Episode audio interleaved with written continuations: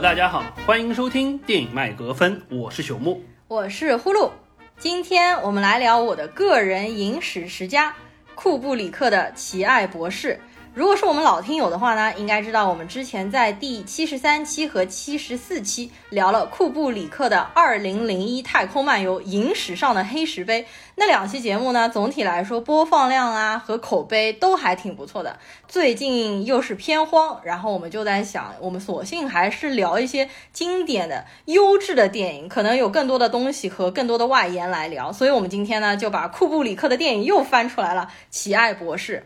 没错，我觉得聊这种经典老片，一方面我们可以借此机会回顾一下，同时聊节目我们也会深挖一下我们对这部片子的认识，我觉得还是挺好的。呃，今天我们可能分成三个部分，第一部分简单说一下我们对于这部电影的感受，或者说是再次观影的感受，嗯，以及这部片子的创作背景。然后第二部分我们的常规，我们会聊一聊剧情，聊一聊人设，顺一部这个片子。第三个环节，我们可能会扯到外延多一些，因为这部片子就和《二零零一》一样，实际上有很多很多的外延，我们可能会抛出一些我们觉得比较感兴趣的点和大家分享一下，特别是有关于六十年代美苏冷战危机的一些事情。没错，实际上那段历史对于我们这一代人来说非常的久远，实际上只能从对，只能从一些史料当中去看到，或者说从一些影视作品当中去看到。但是我们现在实打实的在经历了新冠，包括中美现在的这个态势，实际上一定程度上看这部片子又勾起了一些我们对于这一个层面的思考，我觉得还是蛮有意思的。好的，那接下来呢，要不我们先来聊一聊对于奇爱博士的一个观感啊。那我先来说一下，因为我最近是四刷了奇爱博士。首先，我想说，我看他的观感和我们之前聊看《二零零一太空漫游》的时候的一个观感是截然不同的。我之前跟你聊的时候还说到，我们当时看《二零零一太空漫游》的时候，那过程有多么的艰辛，多么的催眠。因为那个电影整体的节奏非常的慢，当中有很多让人摸不着头脑的东西，比如说黑屏啊，然后黑石碑啊，动物世界啊等等的一系列的部分，我们可能看了好几遍电影，还要去结合亚瑟克拉克的小说，才能知道那个电影在说些什么啊。看完了之后，当然是非常的宏大，感觉人类非常的渺小。但是呢，我们这次就是我自己在看《奇爱博士》的过程是相当愉悦的。我也看了四遍，但是每一遍看的过程都是啊，心情非常的愉悦，因为整部电影它是一个充满着荒诞剧情的一个黑色幽默的电影。总体来说，看下去是比较容易的，而且它只有一个半小时的时长。当然，这部电影看完了之后，也有那种人类是非常脆弱、非常渺小的这样的感受。那《二零零太空漫游》和《奇爱博士》相对比的话，我个人的喜好实际上是更喜欢《奇爱博士》一点。虽然《二零零一太空漫游》在整个影史上留下的足迹和可能带来的历史深远性会更大，呃，我看到了美国电影协会给《奇爱博士》他冠了一个名字呢，他说《奇爱博士》是。文化上、历史上和美学上都意义非常深远的一部电影，我个人也是这样认为的。而且我觉得它基本上是完美无缺、挑不出毛病的一部黑色幽默电影。好，那我说一下我的感受啊。首先还是对比《二零零一》吧。从我个人角度来说，虽然《二零零一》很晦涩，看起来很辛苦，但是。呃，因为科幻题材加上这种宏大的背景，结合上亚瑟克拉克的原著小说，一定程度上，我个人还是更喜欢《零零一》。包括我们刚才也提到，它对于影史的影响，启迪了后来很多的导演。那这可能是我比较喜欢的部分。呃，奇爱博士确实观赏起来愉悦感很强，表现的张力很强，而且它荒诞的这个剧情设置实际上贯穿到了每一个镜头，所以说把本身。应该是一个非常严肃话题讨论核威慑的这么一个片子，完全不同于那些比如说描写古巴导弹危机当时的一些具体事件的纪实片那种感觉。对对对。所以说一遍、两遍、三遍、四遍看都会觉得哎很顺畅，而且九十分钟的片长也没有那么痛苦。但是说实话，这部片子对于我来说，呃，一方面是我个人偏好，科幻片本来就是我更喜欢的《二零零一》。另外，我觉得《二零零一》有一个什么好处，就是因为历史背景非常宏大，所以导致。演员的演技实际上不重要，基本上就取决于导演的整个调度。你就是一个棋子，反而这部片子虽然剧本是这样编得很精彩，但是真正的核心凝聚在那几个演员身上。说实话，如果说没有这几个演员的精彩表现，我都很难想象这些荒诞的场景出来了之后，能不能让我感觉到有这么多有意思的东西。嗯，你说的这个是有道理的，因为我最近其实补了库布里克的处女作啊，包括他早期的一些黑白电影，因为《奇爱博士》是他最后一部黑白长片，你会发现他的投资体量大了之后，电影拍法和之前还是蛮大不同的。虽然都很优秀，我觉得他早期的电影成本不是很高的时候，就真的很依赖演员，他很注重演员的演技，他会逼迫着演员，比如说演一百遍、两百遍给我演下去。但是到后面，他的电影的主题越来越宏大了之后，演员的演技可能就已经放到了不是那么高的位置了。那么《奇爱博士》，我之所以这么喜欢，就是因为当中有几位非常出色的演员，我到后面肯定也会介绍一下。当然，他们现在都已经去世了，可能知道他的人也不是太多。但是他们这几位真的算是在影史上面地位非常重要的几个史诗级的，可以说影星吧。一个就是 Peter Sellers，他在里面演了三个角色；另外还有一个叫 George C. Scott，也是我们可能比较熟悉的是他主演了巴顿将军。对我。之后再展开来说。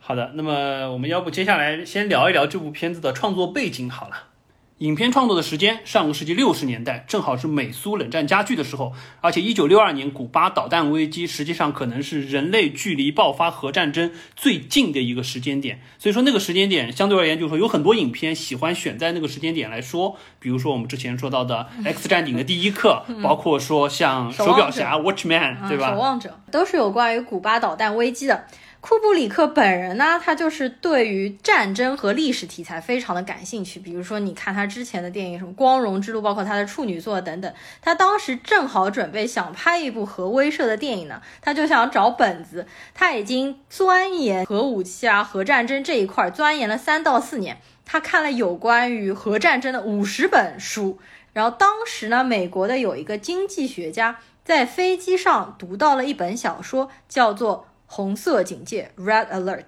然后他写了一篇书评，有关于那个 Red Alert，发表在一本杂志上面。库布里克是正好读到了那个经济学家的书评，他觉得这个小说非常的有意思，然后去联系了经济学家，然后再联系到了小说的作者，他们一拍即合，对这本小说进行了一个改编，然后呢，在一九六二年的时候拍了。奇爱博士，然后这个电影是在一九六四年上映的，当然当中还发生了六三年的时候肯尼迪遇刺这个事情，我们可能之后还会说到，就当时那个年代真的是大事连连，而且说到这件事情很诡异的一个事情，就是在六四年奇爱博士这部电影上映了之后。当年写这个剧本《红色警戒》的那个作家 Peter George，在六六年的时候不堪核战争的恐惧，然后就上吊自杀了。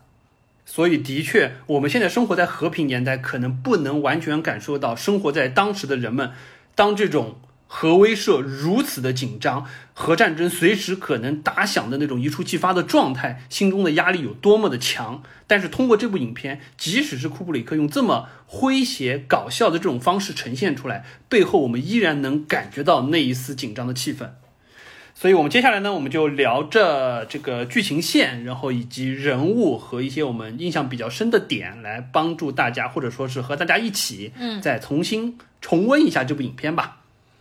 呃，首先我们知道，实际上这个影片是分为三条故事线交叉的叙述往前推进的。呃，一条故事线实际上是常规部署在苏联周围的一架 B 五十二轰炸机上，另外一条故事线实际上是一个空军基地，然后第三条故事线实际上是五角大楼。那影片一开始，实际上我们先是看到了。B 五十二轰炸机，然后上面带队的实际上是 Major 康康少校，嗯，然后呢，这个轰炸机是部署在苏联周围两个小时就能飞到去轰炸苏联目的地的这么一个位置上，然后上面是带着核弹头的，然后接下来场景就切到了空军基地这一块，然后这边我们的其中一个主要人物就是 General Ripper 出现了，他呢实际上就是传达了一个指令，叫 R 指令，然后 R 指令实际上核心就是命令他们去轰炸。苏联的目标用核武器攻击的方式，然后下达完命令之后，他就把所有的通讯就关闭了。所以说，这个实际上就一开始就塑造了这么一个战争即将打响、一触即发的状态。嗯，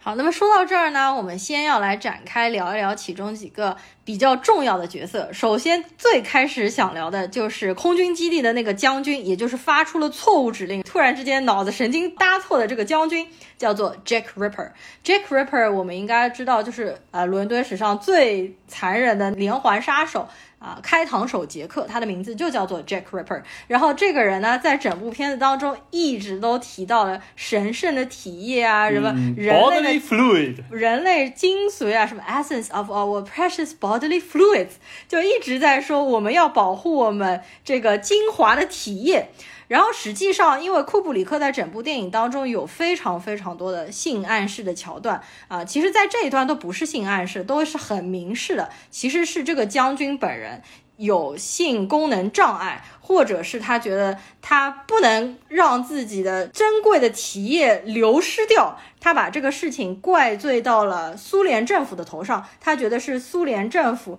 在水里加氟之后导致他产生了这个障碍，然后他就非常的火大，他觉得我要把苏联给灭了。但是把苏联灭了这件事情不能交给政客，而要交给我们士兵来办。所以他等于是美国军队当中典型的以下克上，他也不请示上级怎么样了，他就直接。发出了指令，要发射核导弹去攻击苏联。对，实际上这个人还是蛮有意思的。首先，呃，关于我们刚才说到的这个自来水中加氟这个事儿，这在美国当时实际上是讲白了，为了防龋齿，就说尝试过这么一种方式，在自来水中加量微量的氟，可能会起到就是说全民防龋齿的这么一个方式。但是对于他来说，这是一个苏联的巨大的阴谋。是一个共产主义想要侵蚀他们的一个阴谋。我看了一下，这个当时呢，这个阴谋论实际上是在当时五十年代右派非常广泛被讨论的一个阴谋论，而且当时的保守党当中有大量传播，就是说那个苏联在美国的水里加氟，真的是有非常大的阴谋，想要破坏美国人的一个身体素质。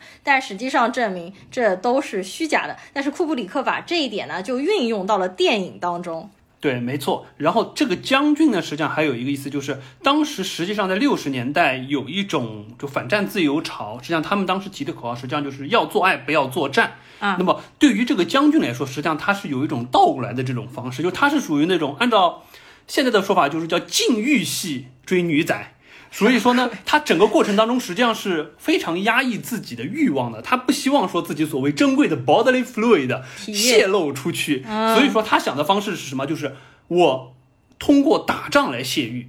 但是我就是说，我就是要作战，不要做爱，这是他的一个策略。所以说，这是很讽刺的一点。关于呃这个将军，实际上他刚刚我们也提到说，他实际上说战争不应该由政客来背负，让将军来下这个决定。嗯，实际上这个就很像我们当时在聊呃应该是七十八期的时候聊八百的时候，当时提到过呃所谓的就是战争是政治的延续，还是说为了。打全体战争，打就是 total war 的这种方式，以全面战争的方式，我们当时提到，就是说德国的鲁登道夫当时发表了论论总体战的这么一个言论，包括在就是说当时纳粹党里戈培尔一九四二年的演讲，把这种方式运用到了纳粹德国。实际上，他也是这种理念，就是认为基于这种就是说格局环境之下，你们的政客，像美国的总统，我们可以看到这部片子当中也是，你是下不了这个决定的，你实际上是一个软弱的一个一个人。所以说，一定程度上，这种事儿必须由我们铁腕的军人迈出第一步。而且我们知道，因为核战争一旦打起来，那可是绝对收不了手的。他觉得这种勇敢的举动应该由我这么一个人来完成，而不是说由你们政客来主导。所以说，这个实际上也在当时美国是有这么一派非常危险的右派主义，会去有这个想法，说可能我们大国的国运，两国之间的对抗，冷战思维之下，政客你可能是做不了决策的，就是需要军人站出来。嗯，嗯实际上这个理念在库布里克之前的电影，就是《光荣之路》当中也有比较明显的体现。他借由这两部电影，其实嘲讽了政治界和军事界很多无能的高层领导。所以说，呃，这两部电影实际上都在一些国家被封掉了，就不让上。然后正好插出去说一下，因为我最近才看了《光荣之路》嘛，我们之前聊过，我非常喜欢那个一战的电影，Peter Jackson 拍的《一九一七》，我才发现《一九一七》当中的很多镜头的调度，一镜到底的那些拍摄。手法全部都是借鉴于库布里克的《光荣之路》的前半段，然后就可以理解为什么库神真的被封上库神，因为他影响了后代后后代代很多很多的导演。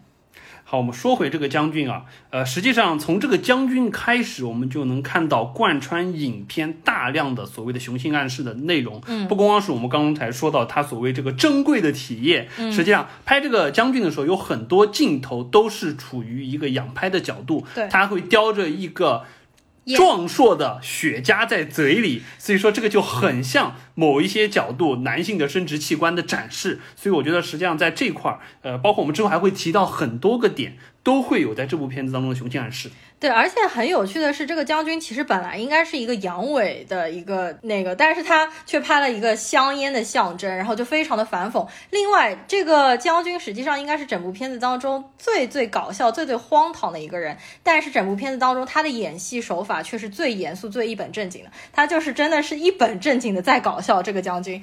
那我们再说回这部片子当中的性暗示和雄性暗示的场景，实际上有远比将军叼着雪茄烟更明显的一个场景，也就是整部影片的开场，也就是出现演员和片头大字幕的那一段，就是 B 五十二轰炸机加油的那一场戏。那段戏的话，可能，呃，在我之前几遍看的时候，我根本就没有往。没有意识到，根本没有意识到。刚刚开头还在走大字幕的时候，是我我根本没有意识到。但是我后来看到，当然我也是看到一些解说，然后我又看到第三遍、第四遍。当你带着那个想法，你再去看的时候，你发现真的完全就是在拍飞机在做爱。然后那个我后来看了一些，就是说幕后的花絮。当时呢，库布里克和他的团队，他们都觉得就所有的机器。呃，在生产的过程当中就很像性场景的一些展现。然后呢，他们当时是去向空军借了很多那个影像嘛，然后。他们非常开心的发现，因为空军非常自豪自己当时的那个 B 五十二轰炸机，所以他们把 B 五十二轰炸机加油的各个角度、各个环境全部细致的拍了下来。然后库布里克就非常邪恶的挑了一些暧昧的角度去展现飞机加油当中一些啊诡异的场景或诡异的姿态。而且他在片头配了一首暧昧的音乐，好像是什么，请对我更温柔一点嘛，就是这个背景音乐。所以整个开头大概三分钟完整都是一个性场面的暗示。空军要是知道我给你的珍贵影像素材，你居然是用作这个用途。空军开始不知道，但是空军看完了这部电影就气疯了，包括当时的啊美国的政府看了这部电影也非常的气愤，非常的无语。但是也因为库布里克拍出了这部电影，所以说美国的政府真的制作了一系列的规章制度来防止核战争的爆发。好，接下来呢，我们聊一下第二个人物，就是我们刚才聊到的这个 General Ripper 的副手。呃，Mandrick 将军，对，Mandrick 将军呢是一个蛮拥有女性气质，也可以说是比较温柔、呃软弱的一个英国将军。他是一个叫 Group Captain，他的名字呢叫做 Lionel Mandrick，然后。首先，mandrake 这个词，哈迷应该都知道，因为在《哈利波特》第二本小说当中，他们要拔一种草药，那个草药就叫 mandrake，就是从盆子里面拔出来是一个娃娃在哭，然后把它种到盆子里面。后来查了一下，因为库布里克他。这部片子当中所有的人物的名字都有一些奇怪的隐喻啊，或者一些性暗示。Mandrake 据说是可以治疗就是性功能障碍的一种草药，在南美对对对会用作这种叫什么曼德拉草啊这种。哎，对，就是曼德拉草。对我想了半天。在这边呢，我想大力的来介绍一下饰演这个英国军官的演员，他叫做 Peter Sellers，他非常的厉害，演技非常的卓越。可以之所以吸引我看了四遍《奇爱博士》，最大的原因就是 Peter Sellers。他其实之前呢和库布里克已经合作过一部电影，就是在《奇爱博士》前两年拍的，也是大卖的。洛丽塔就是 Lolita，他在洛丽塔当中呢，也是一人分饰了两个角色。然后当时的很大的制片方都觉得，之所以洛丽塔这么大卖，就是因为 Peter Sellers 在里面饰演了两个完全不同、形象非常迥异的角色。所以呢，制片商当时的想法是把 Peter Sellers 请回来，在。奇爱博士里面演八个角色，但是后来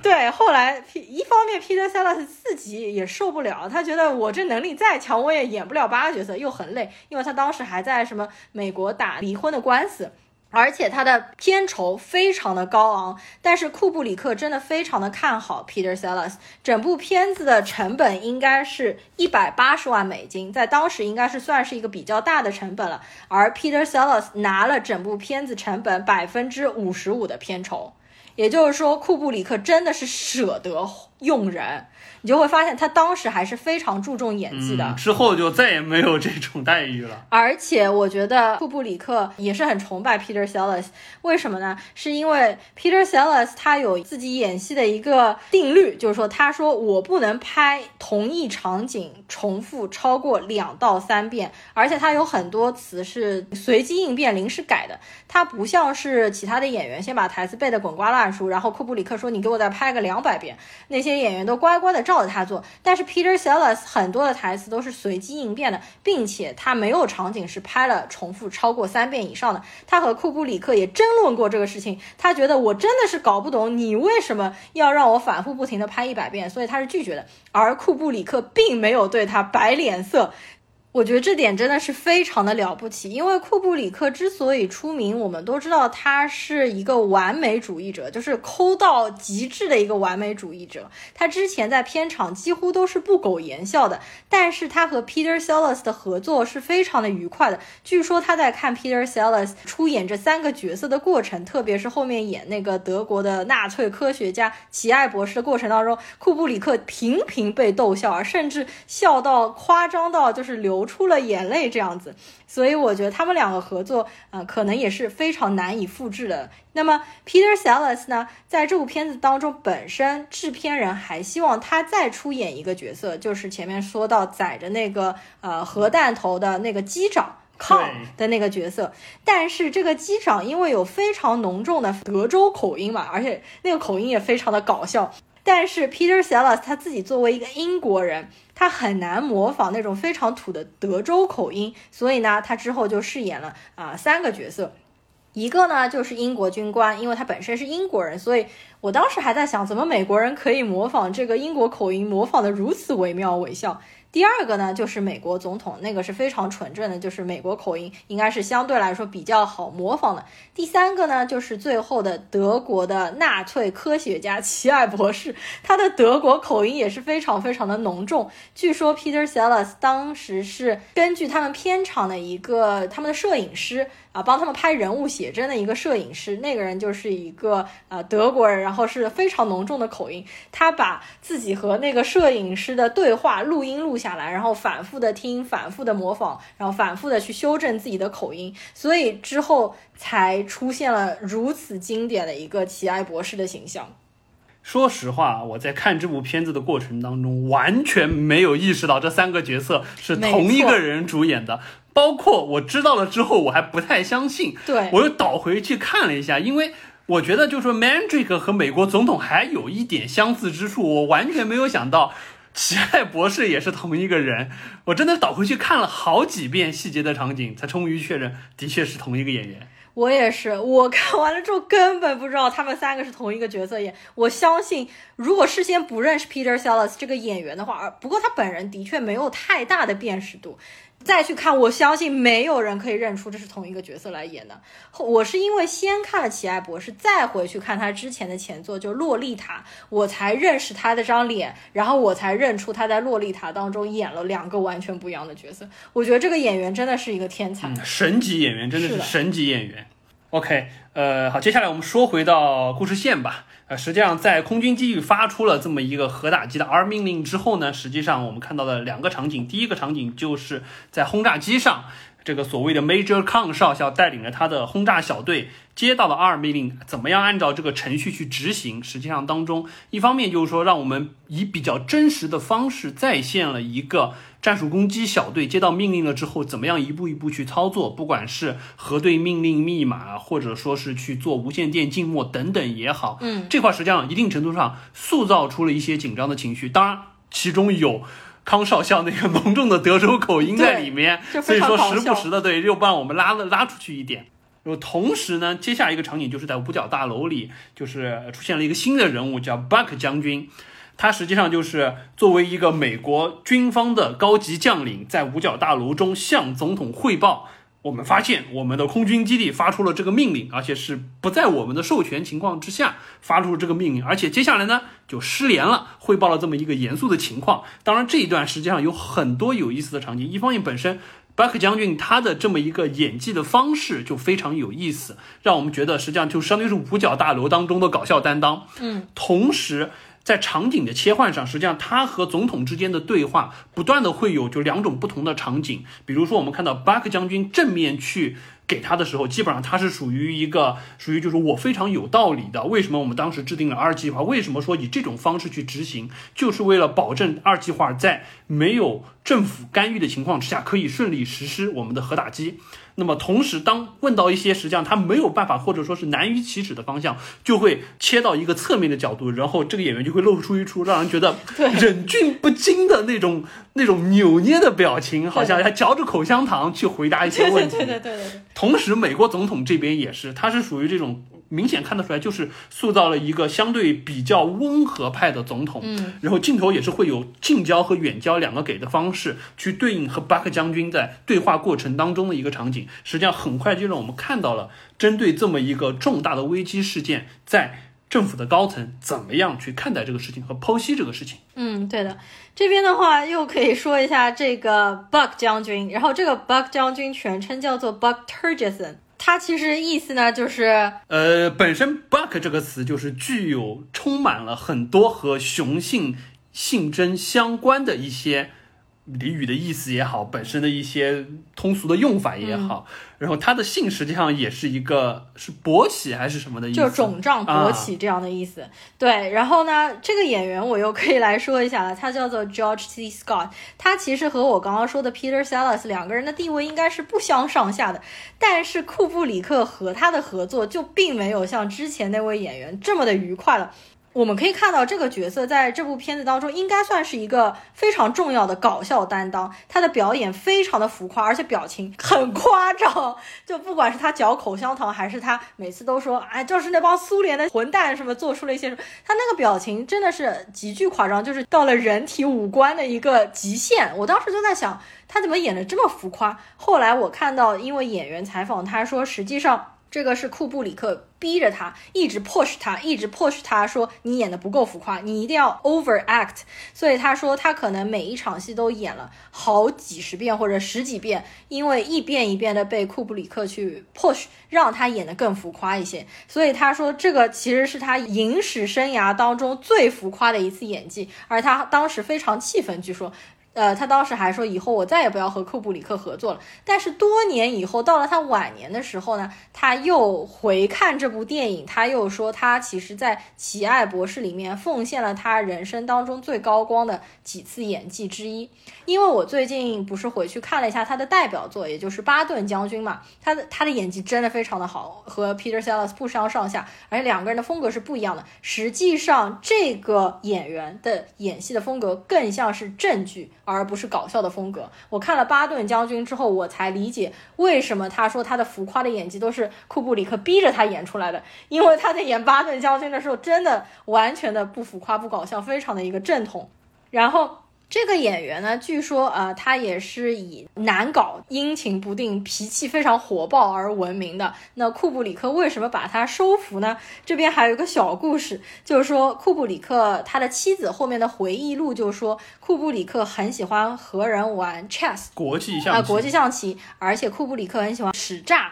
然后呢，所以他在玩国际象棋这一块的手法非常的高超。而刚刚我说的演员就是 George C. Scott，他也非常喜欢在玩国际象棋。然后他和库布里克下棋，每次都输给库布里克，库布里克都是实诈，然后赢了他。所以呢，就让他在片场乖乖的听自己的话，这是其中的一个原因。好吧，所以他俩是棋友，然后完了之后，可能是库布里克在棋艺上压制他，甚至说可能给他打个赌啊啥的。是是的。啊、但是总的来说，反正他一开始是不满意库布里克的，但是最后他也承认这其实是他最好的表演之一。包括这个演员当中有一场戏还蛮经典的，就是他一边和苏联的大使在争吵的过程当中，一边就摔跤了，摔倒了之后，他还马上就爬起来，嗯做出了好像非常连贯，根本没有发生摔跤这个动作的表情。实际上那个摔跤是真的，他摔跤都是意外我拍出们可以。看得出来，他是不是故意去摔跤的？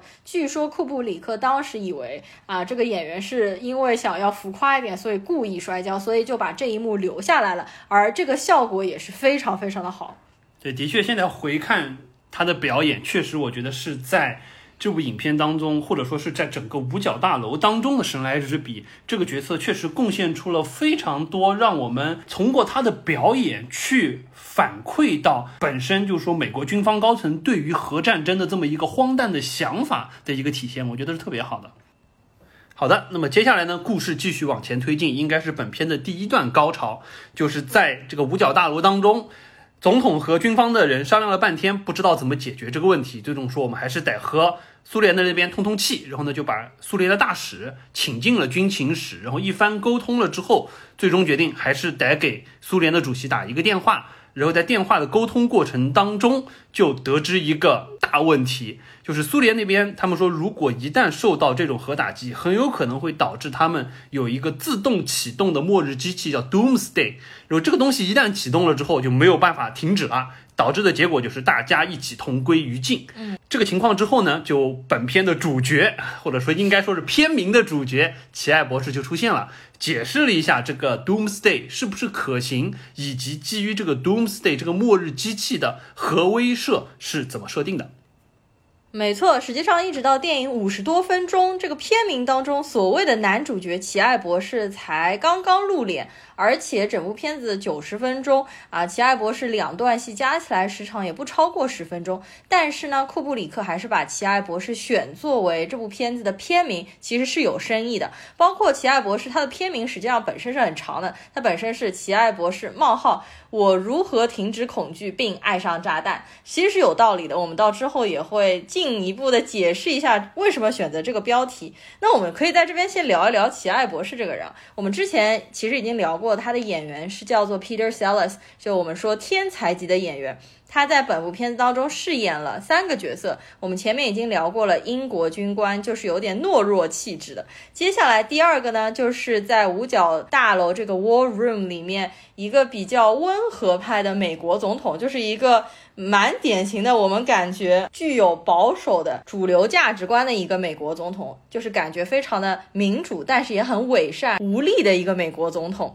这个美国总统在和那个苏联的总理通话的过程当中，就一直非常谨慎，然后他一直说：“哎，Dimitri，你可不可以听清楚我说话呀？哎，我可以听得清楚你说话呀。”然后两者就是废话了很长一段时间。对，那一段就极尬无比，因为这个苏联的总理或者主席实际上是出去喝酒，喝的半醉不醒的这么一个状态。然后他俩通话过程，他就一直说：“哎，Are you fine? I'm fine。”以后不断的在那边闲聊家常，就是让我我们现在所说的。尬聊，就是当你和一个不是很熟的人要尬聊的时候，就会聊这些废话。然后那个苏联的总理的名字呢，叫做 Kiss Off。嗯，对，这个其实我觉得就不用去解释什么意思。然后那个 Kiss Off 总理到底在干什么呢？根据苏联派来的那个外交官大使，感觉上苏联的总理应该是在和一个女人胡搞，并且喝酒的过程当中接到了美国总统的电话。所以说，库布里克其实从各个角度都嘲讽了政界的高层人士，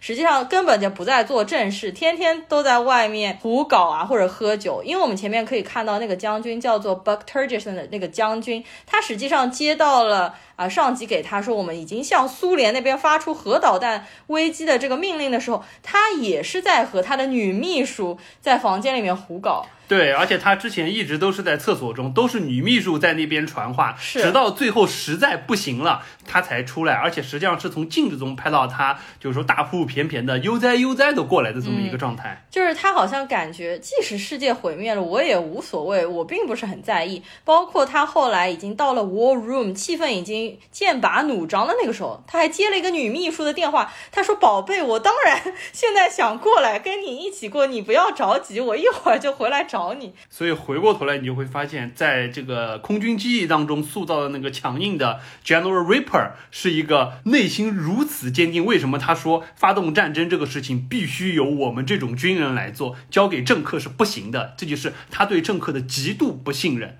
那回过头来说，实际上在就是说这个军情史当中，总统实际上他和苏联那边的很多对话，让我们觉得非常的荒诞。包括就是他请进来的这个苏联的大使，实际上刚一进来就和 Buck 将军发生了很强的冲突。嗯，他觉得第一把他请进来不合规，第二他一定是个间谍，进来了之后一定想要偷拍他们的军事机密，所以一开始就搜身把他随身携带的一个像火柴盒一样的一个小装置给没收了。然后苏联大使实际上在进来了之后，不管是就是说总统和他的军事领导们在对话的时候，或者说是总统在和他们的总理通话的时候，他都是一副就是侧耳倾听、非常鸡贼的表情在旁边。包括最后实际上军情室里大乱的时候，他离开的时候又偷偷的拿出了应该是像手表的一样的东西，还是在那偷拍。所以说实际上确实这个人设就是这样一个典型的对符合美国对于苏联大使认定你是间谍的这么一个身份。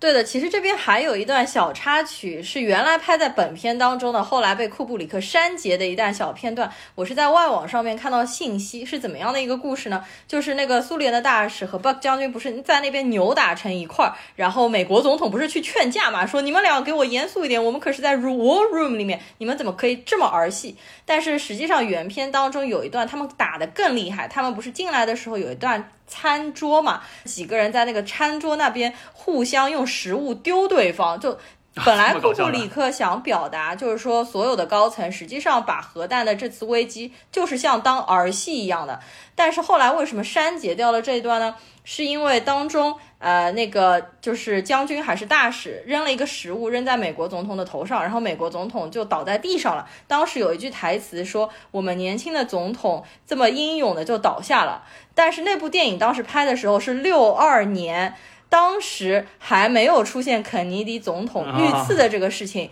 但是在这部片子还没上映，就是拍完之后的六三年，就发生了震惊全世界的肯尼迪总统。遇刺事件，当时他们觉得这个巧合非常的诡异，然后他们就把这一段情节给删掉了。所以我们在六四年的电影当中没有看到这一段情节，而且如果在肯尼迪死亡之后再把这件事情进行调侃，就感觉对他也不是太尊重，所以就把这段情节给删掉了。啊，这倒真是挺意外，刚好碰上这个时间节点。是的，是的。好的，我们再说回这个剧情这一段啊，实际上这一段除了我们刚才提到的几个人物，从苏联大使也好，包括那个酒醉了的 Kiss Off 的那个总理也好，包括美国总统也好，还有奇爱博士，核心实际上围绕着就是这个末日机器以及末日机器所代表的核威慑。这边实际上奇爱博士做了一系列的解说，首先说这个末日机器要造是不难的，从我们的就是说技术判定上认为它们是可以造出来的。其次呢，末日机器实际上它。技术难度不大，它更多的实际上是一种威慑力。但是很奇怪的是，这个威慑的东西实际上是你事先要告诉别人，哎，对我有这么一个东西，你不要惹我，否则咱俩同归于尽。对，结果好死不死，这个东西刚好是在他们造好了、启动了，但是呢还没有曝光出来之前。美国发生了这么一个意外的这个所谓基于 R 命令的核攻击，导致很有可能擦枪走火。所以说这块实际上就引入到了一个相当于是比较有意思的问题：是核威慑到底是应该怎么样？它是一门艺术，实际上不应该是一门真正去使用的技术。这一块当然这块没有展开，实际上更多的是把它作为了一个比较有意思的点抛在了观众面前，让观众去反思：哎，到底核武器应该是怎么样的一个东西？好，那么继续，我们再把故事往前推。接下来呢，场景又切换到了另外两条线。首先一条线就是轰炸机上，呃，那帮轰炸队员们在这个所谓的康少校的带领之下，忠诚的执行着任务，去轰炸他们的第一目标、第二目标。但是呢，被苏联的拦截导弹，呃，相当于是一定程度上损坏了飞机，导致的结果就是：第一，他们偏离了航线，飞机漏油了，没有办法。往既定的这个轰炸目标。嗯，第二就是通讯设施中断了，相当于是他们的接受信号的这么一套通信系统完全毁坏了，没有办法再从总部接收到任何信息。然后他们就这样子，相当于是吭哧吭哧继续要执行任务往前走着，就他们不会接收到外界的任何信息，就想叫停都停不了了。而且这些人以为第三次世界大战已经爆发，他们以为就是美国已经被苏联轰炸了，所以说他们就一门心思想到苏联去投炸弹了。对他们每个人心中还有一种就极强的爱国主义精神觉得好像就是我在祖国的人民，我在祖国的亲人们可能已经被炸掉了，对对不对？而且现在可能军队政府都已经崩溃了，可能希望就寄托在我们这些轰炸小队身上。是的，是的。所以说他们非常坚定的说：“OK，我们不断的改目标，能炸到哪炸到哪。而且其实那一段真的拍的还挺燃的，因为那个康康少校，他虽然是一个很搞笑的角色，因为他的德州口音，但是当中他一看啊，我们要去炸，他马上掏出了他的牛仔帽就戴到了头上，就是非常代表了就是美国当时典型的那种牛仔精神，包括后面还有非常经典的他骑着核弹那一段，嗯那那我们到之后再说。对，然后就是说，这个轰炸机上实际上是遭遇了这么一个情况，同时空军基地那边实际上是因为美国已经下令说要把这个空军基地。拿下来，一定要把这个 Ripper 将军找到，然后让他停止这个命令。所以说，在一阵强攻之下，最终实际上这个基地被军方攻下来了。同时呢，Ripper 将军畏罪自杀了。嗯，然后完了之后，就留下一脸懵逼的 Mantrick 将军。就是英国军官，哎，对，然后他就在里面拼命的、拼命的猜密码，拼命拼命的想着怎么样去停止这个攻击。因为只有畏罪自杀的这个 Ripper 将军知道那个三字密码，所以说英国军官就要去猜他到底想的是什么。然后那个 Ripper 将军留下了一张纸条，上面就写了几个英文单词拼在一起的词组，比如说 peace on earth 就是地球上的和平，purity of essence 就是精华的呃纯度或者是纯洁的精华，就这几个字母颠来倒去，反正就是 P O E 啊 E O P 啊 E P O 啊。所以那个英国军官说：“哇，我知道了，那密码肯定是这个。”然后这个时候他就要计划去赶快联系上美国总统，赶快去告诉他密码，然后撤回啊、就是说飞到苏联去轰炸苏联的那几架美军空军。对，然后接下来呢，实际上联系美国总统这个事情又是呃一波非常荒诞的剧情。来攻打这个基地的奉命的军官，第一不认识他。第二，觉得你是同党，而且你说那个将军自杀了，你是好人，我怎么信你？本来是把他押解出去的，还好说歹说，说你让我通个电话吧。然后呢，还没有一个正经的通话途径，还得通过旁边一个付费的电话，要投硬币的那种。对结果他电话打到美国总统那边去，说我是谁谁谁，我要和总统接话。然后呢，还因为欠费或者应该说投币这个余额不足，马上电话要断了。又先是找这个军官借钱，借钱借不到，说旁边有一个 Coca-Cola 的一个自动贩卖的一个 machine，让他把那个 machine 打掉了之后，把你们的硬币拿出来，两个人还又扯了半天，最终才总算联系上了白宫。没有，最搞笑的是他让那个接线员说：“你赶快让美国总统那边付费，这个就是说到付的一个电话。”然后那个接线员说：“那边那边拒绝，所以要你这边付费。”然后他又搞了半天，而且那个他让那个军官去把可口可乐公司那个机器打开的时候，那个军官还不同意。他说：“如果你要这么做的话，你要意识到后果有多严重。对你这个事情干完了之后，你得亲自去和可口可乐公司去交代。这个也是库布里克在恶搞可口可乐公司就侵权的这样一一系列的事情。然后这个电影当中这段片段对现实当中真的有影响，因为当时就美国政府他们议会组织观看了这部片子当中的这个片段，大家都意识到，万一发生真正的类似于影片当中如此严重的问题，下层是没有办法真正的可以联系到上层或者美国总统的，所以他们就制定了一系列的条约，我们要怎么样去进一步的完善，避免发生电影当当中出现这样的问题。好，那么接下来在刚才一连串荒诞的剧情之后，故事进入到最终环节。首先是我们刚才提到 Magic 将军猜出了密码，告诉了军情室那边，然后呢那边就非常顺利的把这个相当于是撤回命令发送给了，应该是有三十多架这个飞往苏联的这个轰炸机上，他们觉得好像已经万事大吉了，然后还又通电话和苏联那边说，你看我们已经这个这个把所有的信息告诉你们了，这个大家放心吧，应该没事了。结果呢？后来发现，实际上当中有几架飞机是已经撤不回来了的。然后他们又说啊，那没关系，这个我们配合你，我把相关的信息都告诉你们，你相当于是我帮助你们把我们自己的飞机打下来，嗯，希望不要发生核战争。应该是一共有四架飞机，其中三架是美国人告诉了苏联这几架飞机的型号啊、密码什么的，然后让苏联就把自己的飞机给打掉了。但是还有一架飞机，就是我们前面说的康上校，呃，康军官他开的这架飞机，他就一路开进了苏联。对他们，因为就是刚才我们提到这个，第一信号受损，不知道要撤回；第二呢，又是因为被导弹炸了之后偏航了，只能选择其他的目标，不按既定计划执行。然后在这个过程之中，这帮人还热血激昂的一定要去完成这个目标，当中实际上还发生了很多小故障，然后呢，都在我们所谓这个英勇的 Major Con 的这个带领之下一一解决，包括到最后，马上就到轰炸地点了，眼瞅着只有十码的距离了，马上就要轰炸了，发现这个核弹。实际上卡在了他们那边的那个起落架上，舱门打不开，然后他又亲自下去去修，最终实际上就我们看到了非常有名的那一点，就是他骑在核弹之上，随着那个核弹一起落了下去，他还挥舞着帽子在那边露出了就是西部牛仔的那个状态。对，这边其实也是非常强烈的一个性暗示。而且他一边骑着核弹，还一边呼喊啊、尖叫啊。然后后来我还看到说，如果人在当时的那个状态下面，包括这个风啊什么的。根本不可能发出声音，或者根本我们也其实听不到的。但是它这个片子呢，是为了一个科幻的想象感，所以你可以看到一个骑着核弹的男人呼啸着挥舞着帽子冲下去。其实给所有的人应该留下的是本片当中我觉得是最高光的几个镜头之一。然后说一下这架飞机上面，就是这个 B-52 Bomber 上面有一个黑人。然后呢，这个黑人演员实际上是之后大名鼎鼎的 James Earl Jones。他是谁呢？他就是配了木法沙，也就是《狮子王》里面的木法沙，包括他声音出演了呃《星球大战》里面 Darth Vader，就是那非常著名的。那这是两个都是对呼吸声，所以他实际上是后来成为了美国非常厉害的演员。但是他当年呢，在库布里克《奇爱博士》里面是他的第一次登场，第一次出演电影。没想到木法沙和这个达斯维达的声优大拿，居然是第一次荧幕在这里。对的。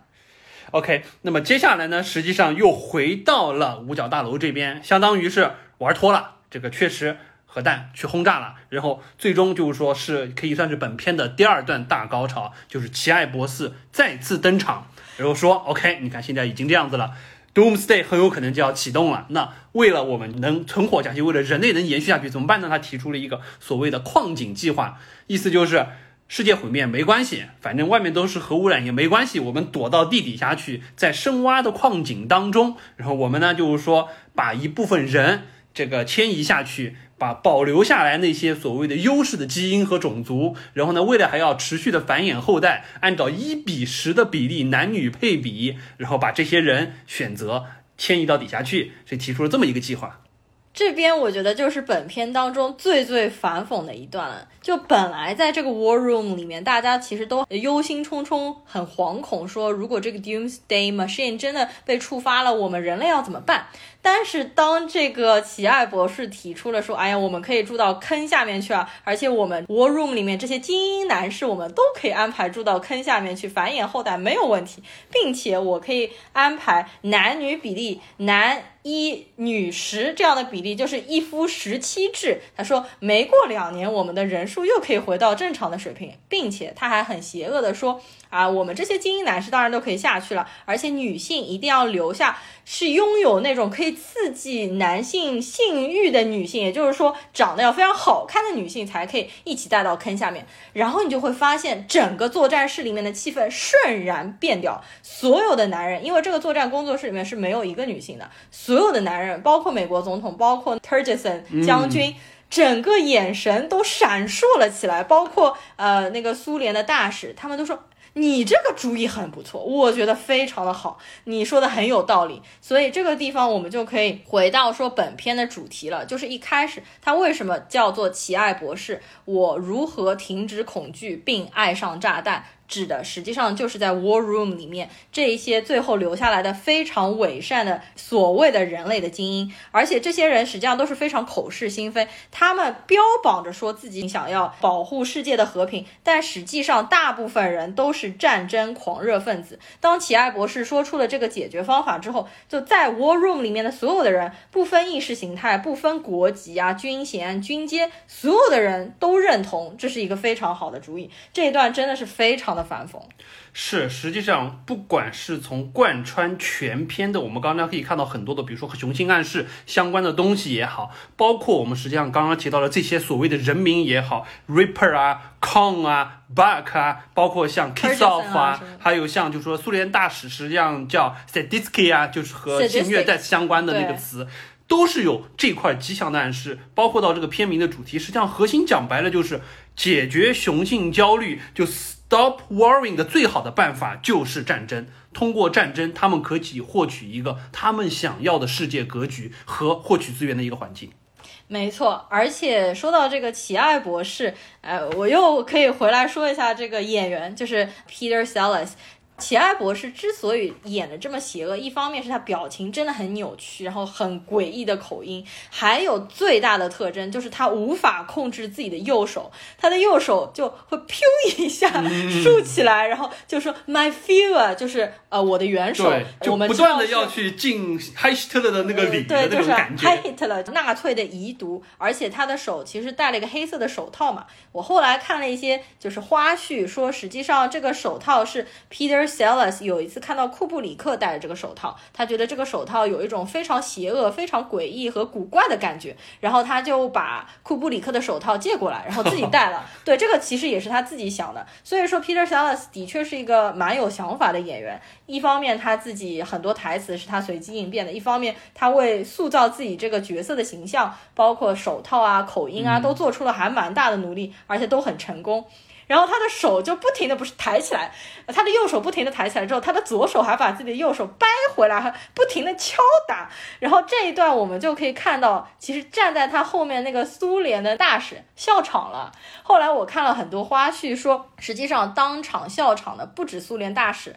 后面一圈人都笑场了。所以后面的剪辑师非常的辛苦，他剪掉了后面很多笑场的人就尽可能避开镜头笑场人多的那些全部要剪掉。对，但是我我们还是可以看到苏联大使实际上笑场了。就据说库布里克在看这一段的时候，他自己也笑了，就笑到眼泪都出来了。对，的确就是这个 Doctor Strangelove 他的这个表演。确实，就即使在完全黑白的这么一个拍摄的角度之下，都让我们觉得非常第一动作非常的夸张。嗯，左右手之间的斗争，一方面就有点像左派和右派之间，实际上他内心强烈的右派抑制不住的冲动，怎么样把手掰下来？第二，他讲话的那个节奏感，实际上就就会让人。不由自主的感觉，他内心的邪恶力量在他的言语当中跳跃，始终有想把他这个所谓基于纳粹优生学的这种邪恶的想法抛出来，然后摆上台面的这种感觉，同时又想把它粉饰的相对没有那么直接。所以说，我觉得这一块确实演员下了很多的功底，虽然只有短短几分钟的时间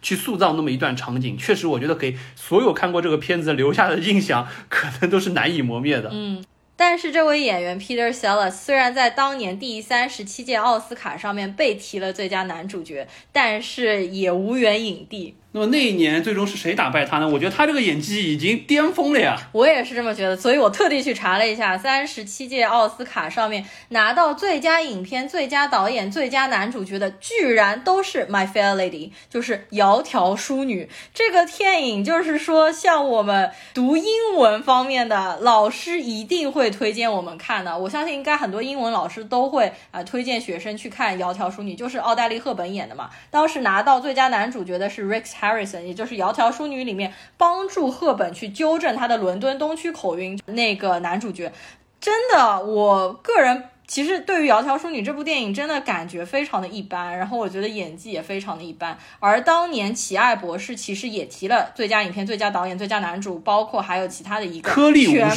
部都输给了《窈窕》。对，那年《窈窕淑女》是大赢家，拿了八个还是九个奖项，然后《奇爱博士》真的是。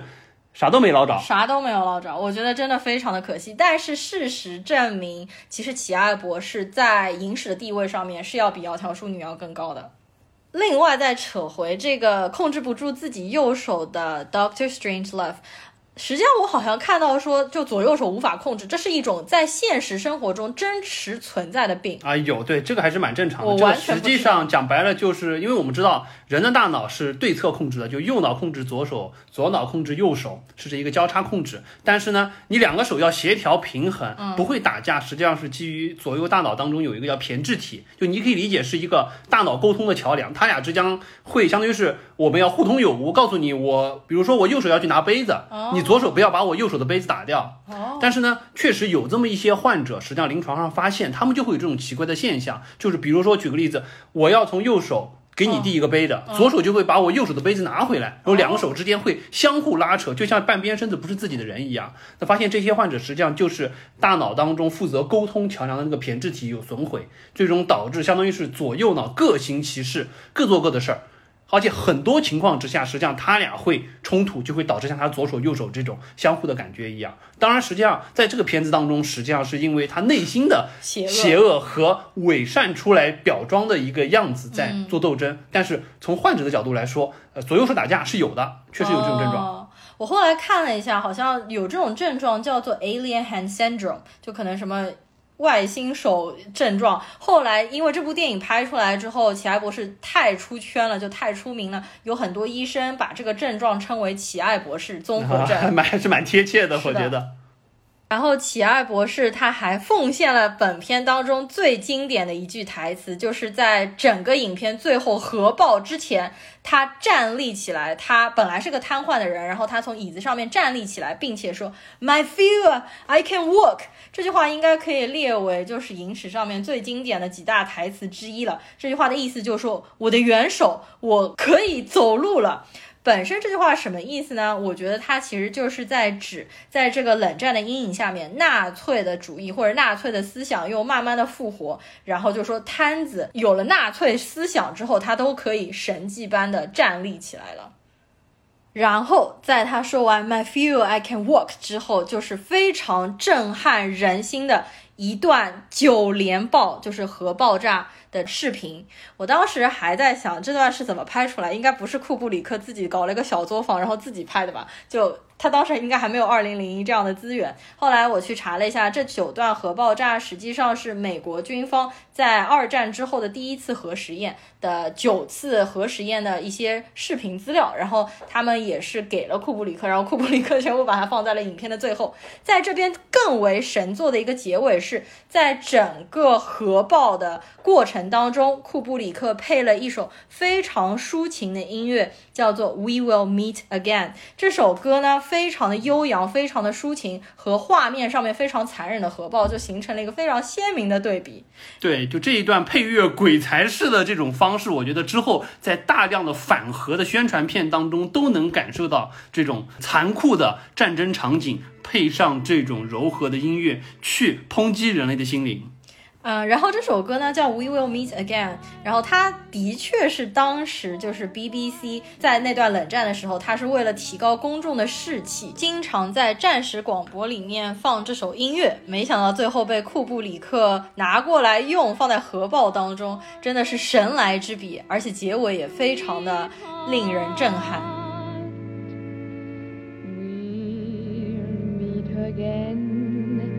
Don't know where.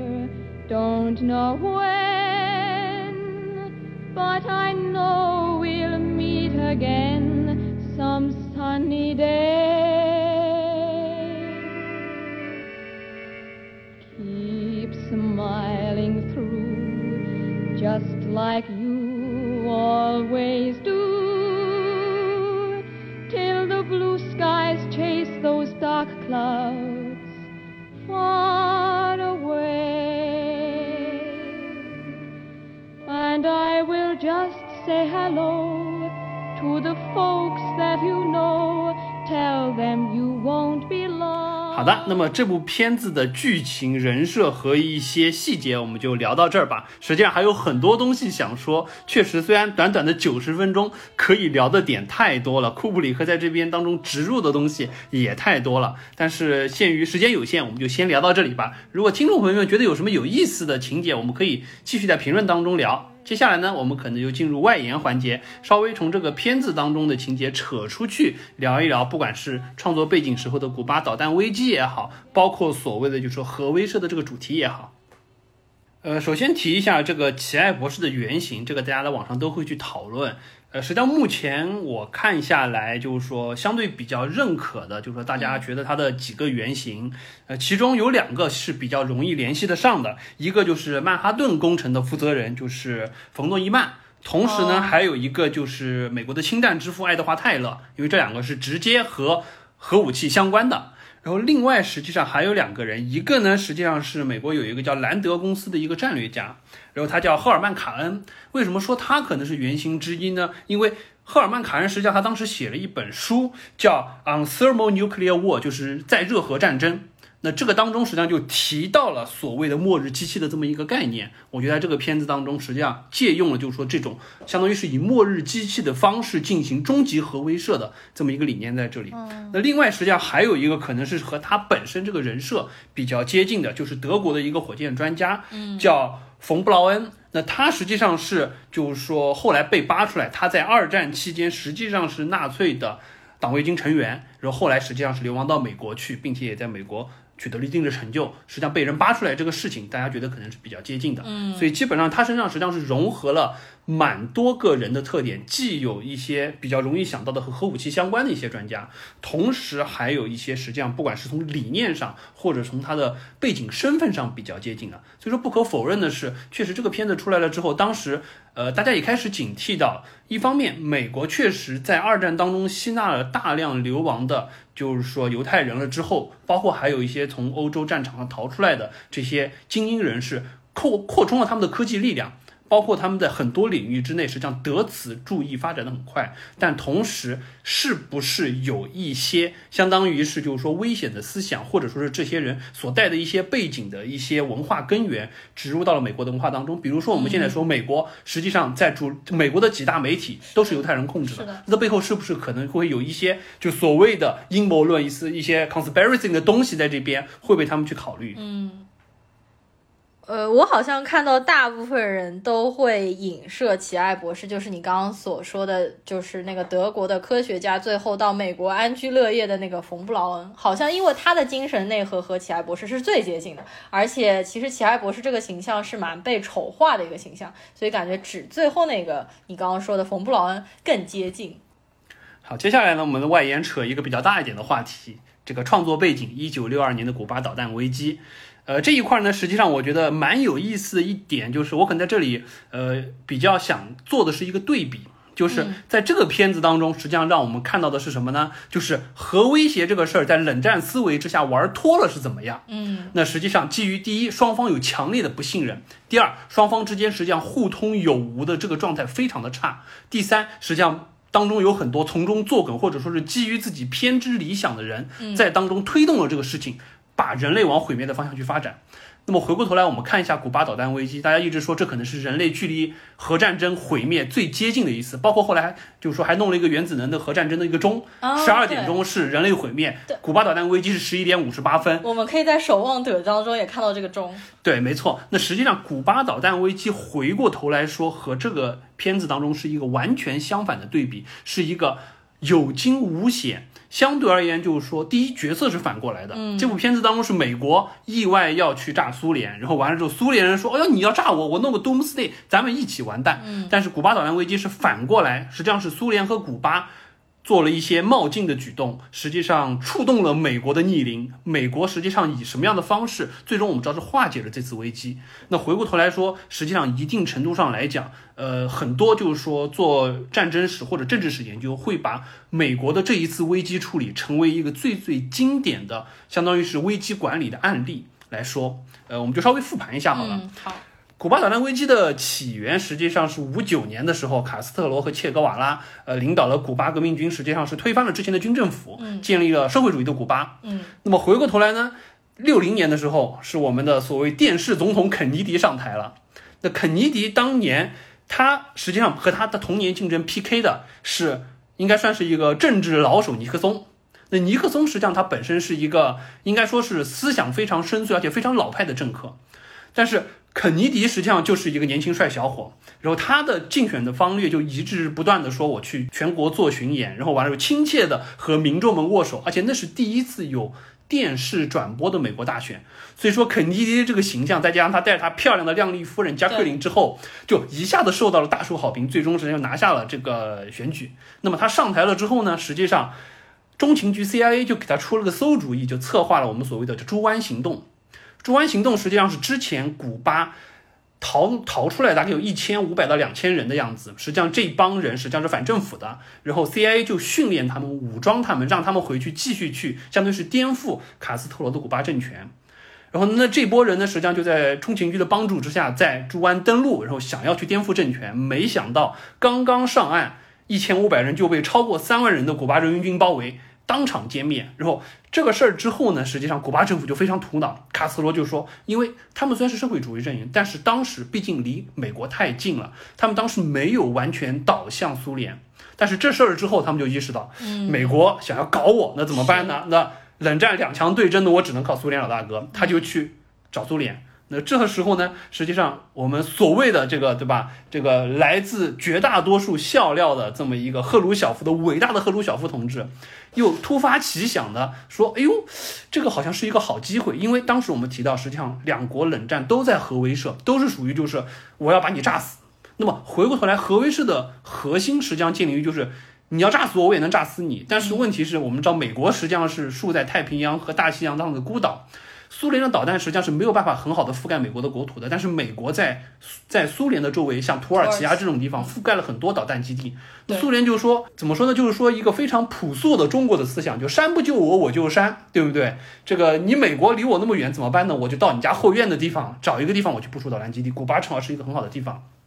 所以说。苏联就非常偏激的说：“OK，那我就把导弹运到古巴去，然后部署在那里，覆盖你美国全土。这样子的话，我们就相当于是相互威慑。是，所以说实际上这个就是古巴导弹危机的一个起源和埋下的祸根。那这当中实际上一定程度上来讲，这个古巴是没有办法，被迫必须向苏联求助。那苏联呢，实际上采取了一个。”非常冒进的方式是属于什么？就是我记得我国领导人毛泽东还去批判过这个事儿，说苏联在这个事情上实际上是做了一个就冒进的进攻主义，他选择了一个实际上没有深思熟虑过的进攻性的手段，去在冷战当中去威胁对方，但是他同时没有想好自己的后路。我们往后就可以看到，当美国意识到这个消息了之后，为什么说它是一个非常好的就是说公关处理的方式啊？我们可以看到，在这个片子当中，《奇爱博士》当中，在军情室大家一番讨论的结果是什么？懦弱的美国总统说：“我们和苏联通个气吧。”还低声下气的和酒醉的这个苏联领导人在那通话，说：“要不这个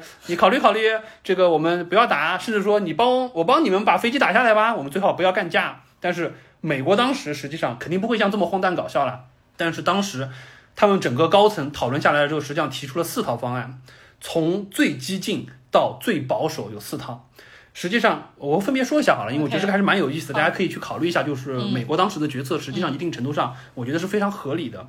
就首先最最软弱的是什么？说我们抗议，我们去联合国抗议去。说你们苏联对吧？你这样子把导弹放在我家后院不合适，我们去抗议去。那这是最最软弱的，基本上是属于就是国务院那帮人提出来的。然后最最激进的是什么呢？最最激进的实际上是陆军提出来的，说因为。古巴距离美国最南部的佛罗里达一百多公里，一百多公里什么概念？就相当于是上海到苏州的距离。嗯，我可以两个小时开过去，可能我三天之内我可以扫平古巴全境。嗯，这是最最激进的，我陆军直接开过去扫平它。那么扫平它的危险是什么？就是第一，那个时候苏联实际上已经有导弹运过去了，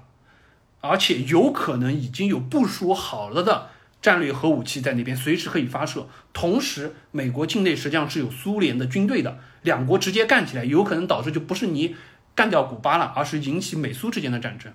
那当中呢，实际上还有两派，一个是中中中庸偏保守，一个是中庸偏激进。嗯，中庸偏激进的是什么？就是美国空军提出来的，陆军说全部扫平，那空军说不用那么激烈，对不对？我们空中武器打击就可以了，我们把他们炸一个遍。古巴离我们这么近，按照美国人的说法，就是说，就美国我们这种强大的军事实力，如果要出动陆军，那就算我们丢脸。我们完全可以空中把它炸平，所有导弹基地炸空，那这是一个非常强的方式，好处是可能不用直接和苏联的军队起冲突，同时又解决后院可能起火的问题。那相对而言，还有一个就是中庸偏温和的方式，就是海军提出来的，也是最终实际上被采取了的方案，就是海上封锁。嗯，我不允许你再做任何的把导弹往这边运的情况，同时再去联合国抗议，相当于是我一方面截断你的归路，一方面把这个抗议的声音以及就是说你的这种冒进的行为公布于众，最终实际上迫使你终止后续的一些行动。所以说，实际上在这个时间节点上，我们所谓的政治新人肯尼迪以及他的这一届总统，目前看来回顾来看，还是选择了一个相对比较好的解决路径。既不像我们在奇爱博士当中看到的这么荒唐，或者说是这么的武断，对，同时一定程度上又以一种比较好的方式进行了沟通。这当中呢，实际上之后就是说，在封锁的过程当中，实际上我们因为看到过很多电影会去拍当时在封锁线这一块儿。苏联的船以及底下的核潜艇要越境美国，当时实际上就在犹豫，如果说他过来了，我要不要打？如果说我打他反击了，我要不要继续打？等等等等的。当然，最终我们看到实际上是苏联人怂了，而且苏联人怂了之后呢，实际上还有一个我觉得蛮有意思的，又是就是说两国之间，相当于在冷战情况之下，怎么样相互找台阶下，就是赫鲁晓夫虽然就是说政治就军事上怂了，我不往里面运了。所有的军队停在就是说封锁线之外，部分船只直接掉头就走了。同时呢，实际上赫鲁晓夫当时就还写了，实际上写了两封信哦，给到美国这边，然后就和肯尼迪在沟通。就一方面，一封信比较软，说的是什么呢？就是说，首先这个你美国想要就是说我从古巴撤离，可以，你答应我一个条件，你承诺不入侵古巴。嗯，然后从这个角度上来说，实际上就讲得很明白，就是属于你要欺负我小弟，我保护一下我小弟。你只要说我不干他，我就走人。那这个东西，美国本来说我也没想干他，嗯猪湾行动实际上肯尼迪自己也知道，妈自己被 CIA 坑了，提出这么蠢的一个计划，实际上一定程度上迫使卡斯特罗政府往那边去倒。所以说这个这封信写的很软很软，基本上是属于就是你给我一个台阶我就下了。同时呢，实际上还有一封相对措辞比较严厉的信。那封信实际上一定程度上是当时的赫鲁晓夫有在国内公诸于众，相当于是要安抚自己的民众提出来的，就是要求什么呢？要求美国把部署在土耳其的核武器和导弹基地全部撤掉。嗯，实际上这个东西外交上感觉非常强烈，相当于是你不但不能打我小弟，你还得把你安在我家篱笆周围的这些武器带走。但实际上这个东西呢，从这个肯尼基角度来说，他上台的第一件事儿，实际上就是下令说要把在赫鲁晓夫提到的土耳其那边的几个基地的核武器撤走。他觉得那个东西一定程度上会引发局部的地区不稳定，所以本来就是他上台了之后想要干的事儿。他还特意去问了一下，说我当时上台的这个第一道政令为什么没有执行？他说啊，这个过程比较复杂，核武器撤呢，我们正在部署当中。所以说，哎，那总统一想说这挺好，这两个我都可以给你个面子。所以说呢，他就回过头来，就是他。派他的就是说外交使臣去苏联那边沟通了之后呢，也是哎一明一暗两个。首先明面上说，你写给我的那封比较软的信，我不不干古巴的小朋友没问题，我答应你。同时呢，说你后面那封对吧，要求我们从土耳其把导弹撤走的信，我明面上绝对不会有和你有任何承诺，但是我可以告诉你，在多少多少时间之内，这个东西一定会走的。所以说，基本上双方就是以这样子一个相互给台阶、一明一暗，都达到彼此既定目的的方式，最终实际上是解决了这个事儿。所以我觉得，实际上回过头来看那一次的危机，既有冒进的部分，实际上又有稳妥的部分，当中实际上更多是美国的决策在这一块儿一定程度上很好的去化解了这个赫鲁晓夫的冒进主义，最终实际上使这个危机没有发生。然后这个事情实际上后续还有一点有意思的就是什么呢？就是我们刚刚提到，在就是海岸封锁的这个过程当中，实际上不管是苏联的核潜艇也好，美国的一些核武器也好，实际上它的最终发射权一定程度上是掌握在下级军官手里的，因为就考虑到了。军队或者政府的领导如果被打击了之后，是不是有可能导致指令失联？如果说要保有这个核打击的能力，但是这件事情了之后，实际上双方就觉得，哦，原来核威慑这个事儿还真的有可能从威慑变成真正的战争。所以说，实际上他们就意识到了把这个东西交在下交在下级军官手里，或者单单掌握在军队的手里，实际上是不安全的。所以说，实际上在这个事情之后，肯尼基马上就出台了命令，要求说什么，就是我们现在都知道，所有的核武器要有一个密码装置。我们说总统有一个手提箱，里面是核武器发射的密码，然后这个密码呢，实际上就是由行政的总统和军队的高层共同保管，必须双方同时去下这个命令才可以启动。所以说，本身从那个时候就提出了这个方式。但是比较搞笑的一点是什么事儿呢？就是我们知道，一九六三年肯尼迪遇刺了之后，实际上这个命令啊，就有点形同虚设了。虽然说密码是在的，嗯，但是我反正我看的资料就是说，有解密出来说，在很长一段时间之内，总统的这个密码，默认的就是八个零，就非常搞笑的一点。实际上，一直到很后面，实际上就是大家开始进行。我们一会儿可以提到，就是说开始进行比较严肃的核裁军之后，才开始说真正的把这个总统的核武器密码箱开始落实，真正到有实施的价值，而不是说一个形同虚设的一个密码。嗯，没错。那这边呢，也可以推荐大家去看一部电影，叫做《惊爆十三天》，其实讲的就是古巴导弹危机的整个事情。因为从头到尾一共经历了十三天，我们就可以比较清楚的了解整个事情是怎么样的。其实我也查了一点资料，就当时说古巴导弹危机的时候。肯尼迪和赫鲁晓夫，他们两个人实际上之前只见过一次面，而且他们那一次见面好像相谈还蛮愉快的。当时肯尼迪还和赫鲁晓夫问了一下他们苏联发上天空的第一只狗嘛，后来赫鲁晓夫还把那只狗的幼崽就送给了肯尼迪，然后肯尼迪他家里面的小孩就非常喜欢这只狗，一直抚养它长大。所以说肯尼迪本人对赫鲁晓夫可能印象还可以，所以双方就相对来说比较保守、比较温和的解决了这个问题。而且实际上，经过这次事件之后，呃，美苏两方的领导人之间就建立了直接通话的这么一个渠道，就避免了实际上在冷战思维之下相互不信任、相互不沟通导致的一些障碍引发的一些军事危机。好，我们再扯到就是说外延的第二段啊，这个古巴导弹危机扯完了之后，实际上我们稍微扯一扯就核威慑的这个主题。实际上这部片子当中，齐艾博士也提到，核威慑实际上它不是科学，科学层面没有任何的难度，它实际上是一门艺术。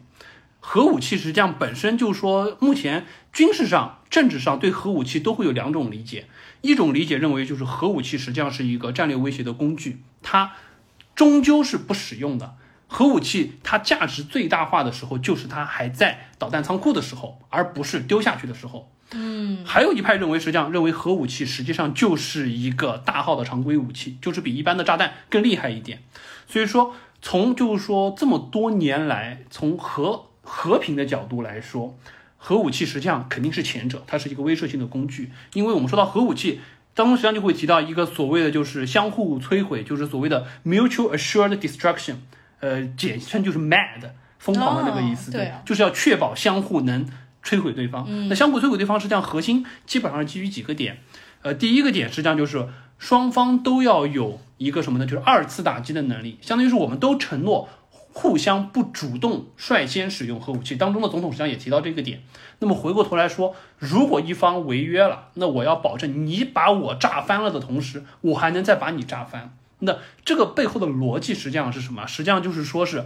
呃，说的直白一点，就是双方各自把自己的一部分国民当做人质交给对方。嗯，你要把我，比如说。核武器一般一般说会提到一个什么，就是说怎么样叫毁灭一个国家，基本上是属于把这个国家的人口以及基础设施毁灭到百分之五十到百分之七十以上。当达到这个现象了之后，实际上这个国家最终就会因为内部坍缩，没有办法维持这个国家的整体形态，并且逐渐逐渐可能会被自行消亡，或者会被周边的势力蚕食掉。那我们比如举个例子，灭霸干的是什么事情？他只干人口，不干基础设施。他想的是什么？就是因为你人太多了，所以生态承受不住了，结果导致什么呢？就是人少了一半，你们可以重新繁荣起来。但是毁灭一个国家，人口和基础设施全部干掉，这个就是核武器要干的事情。那回过头来说，这么一个所谓的二次打击的能力，就是属于你把我炸翻了，我还能保证把你也炸平。所以说，这就是这样这样子一个概念。包括当时大家就有一个什么现象，就是冷战思维之下，大家双方不断不断的去囤积核武器，制造核武器。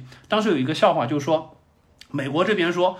我有的这个武核武器足够把你炸回石器时代。苏联说：“我也能把你炸回到石器时代。”美国说：“我能把你炸回去五次。”苏联说：“我能把你炸回去三次。”旁边就有一个人说：“这种事情干一次就够了，干那么多次也做不到。”所以说实际上就是这么一个情况。而且就是说，为了就是说保证这个二次打击能力，实际上双方在核扩军的过程当中，还建立了比如说我们一直说的弹道导弹防御系统。就这个早期实际上是有严格的限制的，相当于就是说我不可能在我的全国范围之内部署弹道导弹防御，我只能保两个：第一，保证一个军事基地具有核武器的军事基地；第二，保证首都。这样相当于就是说我可以以最低限度的保证我具有二次打击的能力。但是实际上我们后来提到，美国实际上当它的军事能力越来越强了之后，他就提出我要进行美国全领土的弹道导弹防御，尤其是在九幺幺之后。它实际上就建立了这个东西，实际上一直就受到世界各国的抵抗，相当于就是当你具有这么一个保护伞，能保护你美国全境的时候，别人对你的核威慑可能就失效了。嗯，所以说实际上在早期美苏冷战的过程当中，这个核威慑的基本就是建立于第一所谓的 MAD 相互互相摧毁，同时第二保证最低限度的核打击的能力。所以说这个实际上是就是核威慑这个艺术。在冷战期间能达到一个微妙的平衡的一个关键的点啊，当然我们知道，实际上现在这种核威慑的平衡已经不在了，或者说是不是原来那种模式了。因为一个是当然苏联是垮台是一回事儿，更关键的一点实际上是什么呢？就是当大家对于就说核武器或者说是核战争、核威慑这个事情有了更多的认识了之后，发现所谓的我们刚才提到基于 MAD 的这种。威慑模式实际上一定程度上是不成立的，为什么呢？因为当时就是说有一个有一个比较文明的说法，就是呃，我们核战争打响了之后，实际上不是叫 nuclear war，他们实际上叫核交换 nuclear exchange。对，我们相互交换一下核武器。是的。完了，相当于你把你的核武器炸到我这儿，我把你的炸到你这儿，但最终导致的结果不是说。建立在，比如说我们这边提到的矿井计划依然可以实行，或者说是可能就是说 Doomsday 引发了之后可能导致的一个现象。实际上更更关键的是什么？就是当你进行全球范围的大规模的核战争了之后，实际上核战争的这个辐射的粉尘会进入到平流层，最终导致的是，就像我们在灾难片后天当中那种看到的，整个的一个核冬天，地球会陷入到一个相当长时期的不适宜生存的空间状态。嗯，所以说回过头来说，导致的结果实际上就是。不是说我们相互威慑就完蛋了，这个相互威慑一旦有一点点擦枪走火的可能，没有任何回转的余地。不单单是美国和苏联相互完蛋，很有可能是拖着整个地球的人类一起完蛋。所以说这是一个很大的问题。所以之后呢，慢慢慢慢的，大家就开始从早期的就是核扩充，不断的去造新的核弹，同时维持核威慑这么一个状态，进入到了一个就是开始核裁军。我们双方开始，相当于是我有多少核武器，你有多少核武器，OK，我们盘一盘，然后我们约定说，每年我干我清理掉多少，你清理掉多少，大家尽可能的就是说把原来已经造了的核武器。给清理掉，包括清理核武器这个过程，实际上还是一个非常复杂的过程。因为我们知道苏联解体了之后，实际上主要的核武器实际上在俄罗斯，但是在乌克兰和白俄罗斯也留下了大量的核武器在那边。美国当时实际上联合整个的，就是说联合国这边花了大量的时间去帮助这些国家去把苏联时期遗留下来的核武器给废弃掉，怎么样把它进行安全的填埋，让它使它不再成为一个武器在那里。包括实际上我们知道，现在实际上大家都会说所谓的核不扩散条约，讲的简简单一点，就是说已经有核武器的国家，那有了就有了，剩下的人不要再有了，也不允许你们再有。我们知道现在实际上在国际社会上，明面上就是说拥有核武器的国家五个，就是联合国的常任理事国五个，中国、美国、俄罗斯、英国、法国。嗯，当然还有一些是不在台面上的，就比如说因为种种原因，比如以色列是有核武器的，印度是有核武器的，但这些东西是不上台面的。当然还有很多实际上是想要有核武器的，比如说像朝鲜，比如说像伊朗，对不对？那回过头来说，核不扩散条约讲得很明白，就是属于已经有的就有了，你们之间相互要遵守一个条约，就是等于是建立一个微妙的核武器的平衡。包括实际上中国为什么在六四年的时候拼命的要去造原子弹，实际上就是我们的第一代领导人意识到了核武器作为一个威慑的工具，是你在国际社会上可以成为一个摆上桌面和别人平起平坐谈判的筹码的事情。那么回过头来，没有核武器的国家，第一，你们有核武器的不要去威胁他们，因为他们没法威胁你，这个就建立了一个相互平衡。第二，你帮助他们去和平的使用核能，去建立核电站等等的。所以说，基本上现在是达到了这样的一个状态。那回过头来看，就是说，整个人类对于核威慑这门艺术，以及核武器在人类的战争史当中应该起什么样的作用，实际上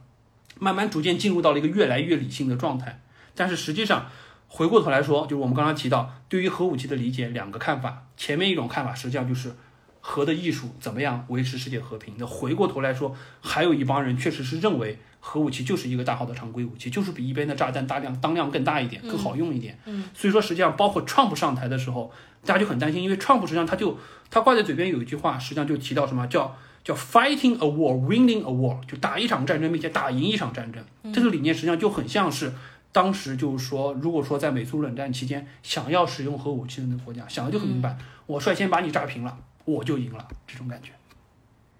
好的，那在朽木刚非常长、非常透彻的一段外延之后呢，其实我这边还想讲一个呃小的事件，也是在人类历史上面真正发生过的。而且我觉得，因为这件事件和奇埃博士当中发生的 Major Con 驾驶的那个空军飞机的那个事情非常相似的一个事情，其实就发生在一九六二年十月二十七号，也就是在古巴导弹危机这个事件发生的前两个小时，实际上也发生了一件非常惊险的事情，就是当时驻大家在冲绳的美军空军基地也收到了。上级给他们的一则命令，就让他们进入二级戒备状态，并且他们一共八个班组，每一个班组都收到了一条密码，就和电影当中一样的空军的人，然后就去解密，然后解密出来发现是让他们立即发射核弹头，然后这八个班组就震惊了，以为是在搞笑开玩笑，但是他们反复的确认发送过来的密码是没有问题的，就是让他们们立即发射核弹，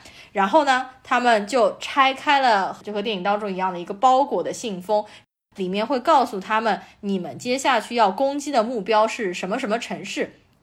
但是这个班组的人呢，抽出了这个信封之后，发现其中要攻击四个城市。一个是北京，一个是平壤，一个是河内，还有一个是苏联的某一个城市。他们当时就觉得很奇怪，为什么美国当时要去攻击非交战国呢？这四个城市里面只有一个是处于苏联的，另外三个就是完全不搭嘎的城市。他们就觉得非常的奇怪。那当时他们的负责人，一个叫做 William Bassett，就去联系了另外七个班组，就询问了他们：你们收到的攻击目标是否在苏联？国境之内，那么。大部分的都说不是的，但是有一个班组说，我收到的四个攻击目标基地全部都在苏联境内。然后那个班组的人就说，那一定是因为已经发生了第三次世界大战，所以说美国我们这个高层才会给我们下达这个命令，我现在就要开始发射核弹了。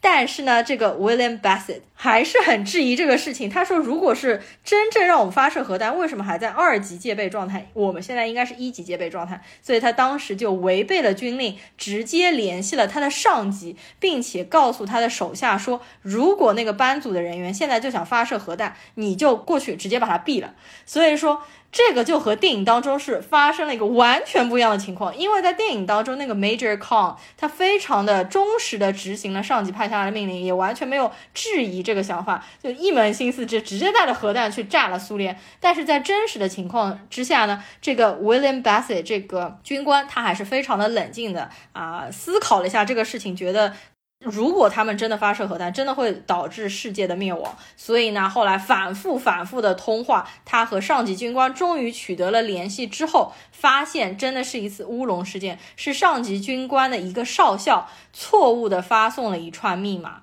而且这个事情后来就被隐瞒了，因为上级说就是这个事情你们就当完全没有发生过。然后那个少校也只不过是被降了一级而已，所以世界上所有的人都不知道发生了这件事情。后来这件事情一直是到二零一一年，就是这个 William Bassett 这个人去世了之后才被解密出来的。后来大家都称他是保护了全人类的一个英雄，然后我也有很多人称他为反直见。人就是呃，所谓《三体》当中，逻辑他是执剑人，他是要按下引力波然后发射，然后去炸毁地球和三体世界的嘛。那么，其实，在《三体》当中还有一个反执剑人，是当时就离开了太阳系的那个蓝色空间号还是万有引力号当中有个老亨特，他实际上就是反对逻辑去发射引力波天线系统的一个反执剑人。所以说呢，William Bassett。就被大家称为是保护了全人类的一个英雄。但是他其实啊，一直是到他去世了之后，大家才知道这个事情的。对，这个实际上还是蛮幸运的，就是当人类处在这种就是说危机边缘的时候，有这么一个人站出来，实际上就有点像那个。实际上，我记得当时他们提到过，就是说可能在古巴导弹危机当中，两个幕后的英雄，一个是他，还有一个就是当时就是说核潜艇上，对，苏联核潜艇上，就他们实际上在呃在封锁线那一块儿，呃核一艘核潜艇实际上上面是装着有核武器的，但是呢，他们是在美军的深水炸弹的轰炸之下。被迫做出一个决定，要不要发射核武器？按照当时的规定，实际上是舰上的三名主要负责人、舰长，包括大副以及他们的政委三个人，如果东通投票说发射核武器，那就当场决定发射核武器。嗯，如果说有一个人不同意，就 pass。那舰长是说我们要发射核武器，然后政委也是坚定的支持舰长的决定。大副觉得这个事儿不能这样做，所以他投了反对票。最终实际上是核潜艇上浮，然后完了之后，美军当时实际上都不知道。可能就如此一触即发，多亏了那个大副当时顶着压力做出的决定，最终实际上是没有导致这么一个危机爆发。嗯，那个大副叫做瓦西里阿基莫夫，而且他好像非常的有名，因为我看到后面好像有很多就是有关于战争题材的游戏都会把他作为是一个英雄啊，或者把他作为一个彩蛋，然后放在战争游戏当中，所以说。这两个人，嗯，就和电影当中的完全不一样。可能人类在真正处于危难时机的时候，总感觉会有人站出来拯救人。就一个理性的人，可能还是会做出一些有利于整个人类社会的一个决定。但是不管怎么说，就是这套决策系统实际上确实很危险。嗯，实际上我觉得就这个片子当中有很多东西，确实就一定程度上真的是预言家。就比如说我举个例子啊。我们刚才提到这两个事件，实际上核心就在于什么？不管是错误的命令也好，或者说是核潜艇迫于这种失联的情况之下做出的独立决策也好，讲白了就是核武器的发射权实际上是落在一个局部的军事领袖手里。那么回过头来说，就是说我们刚才也提到，肯尼迪后来就下令说我们要有核武器密码箱。不要说让军方的某一些人，不管是失误也好，或者说是武断的决定也好，去发射核武器。但是我们知道，密码箱实际上是流于形式了一段时间。包括实际上我们提到影片当中提到这个 Doomsday 这个末日机器，实际上在影片过去之后很久，赫鲁晓夫都已经下台了。苏联在一九七四年的时候，当时确实也启动了一个所谓的核预警计划，那个计划当时叫 Perimeter。就是应该是周长的那个意思。实际上，它的任务就是什么？就是针对如果说北约对苏联进行核打击，同时消灭了政府和军队的高层，他们的军事基地当中实际上就有这么一个类似像执剑人一样的身份，由控制室的值班人员当场当时的值班人员可以完成核反击的这么一个任务。所以说，实际上苏联在之后还是做过这种非常危险，就类似像 Doomsday 这种不可控制的、可能基于个人非理性就完成的一些核战争的举动。所以我觉得实际上这是很危险的。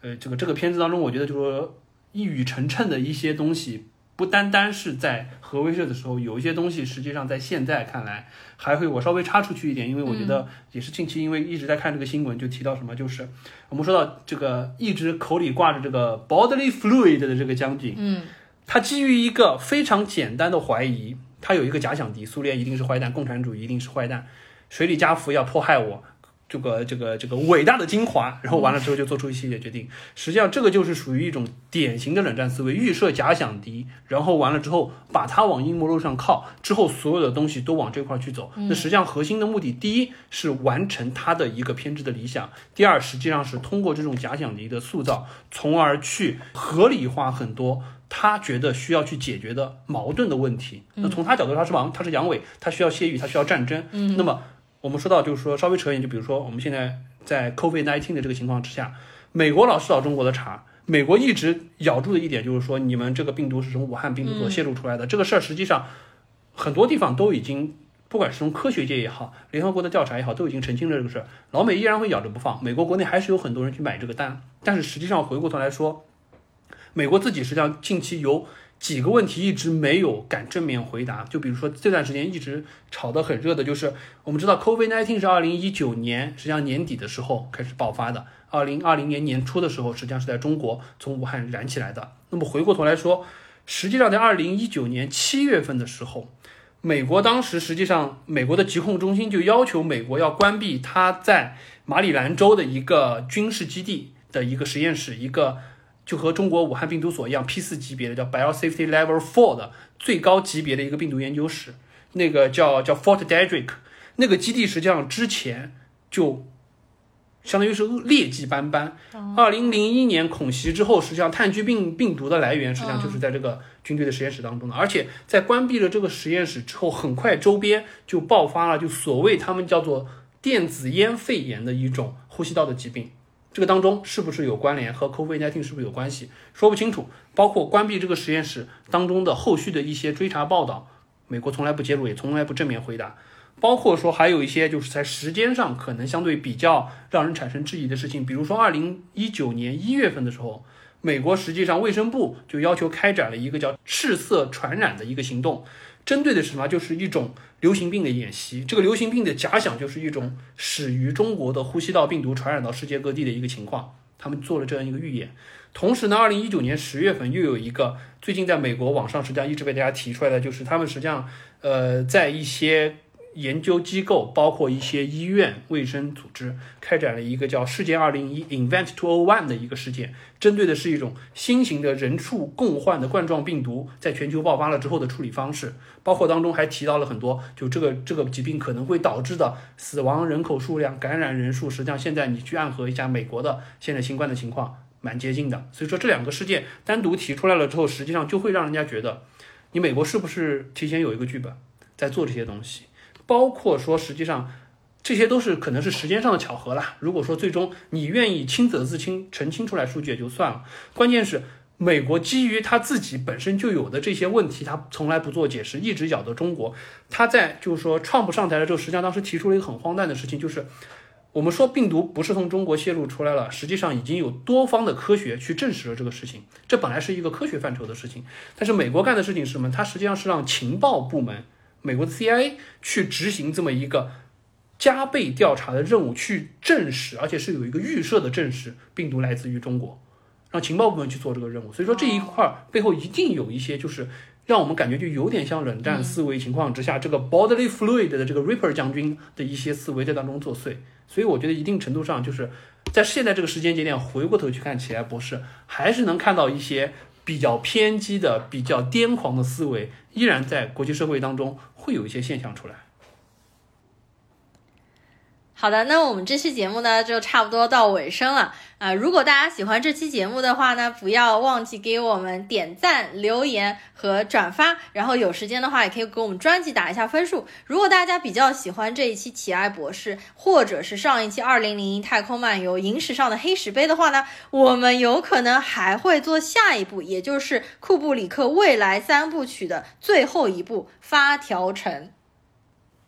好吧，感觉又给自己挖了一个大坑。呃，行，那反正我们这个经典回顾系列可能还会持续做下去，确实可能接下来片荒还会持续蛮久的。那么，听众朋友们如果有什么想听我们和大家一起分享的经典老电影，也可以在评论区留言。嗯，那我们这一期呢就到这里吧，大家拜拜，拜拜。Mr. President, we must not allow a mine shaft gap. Sir, I have a plan.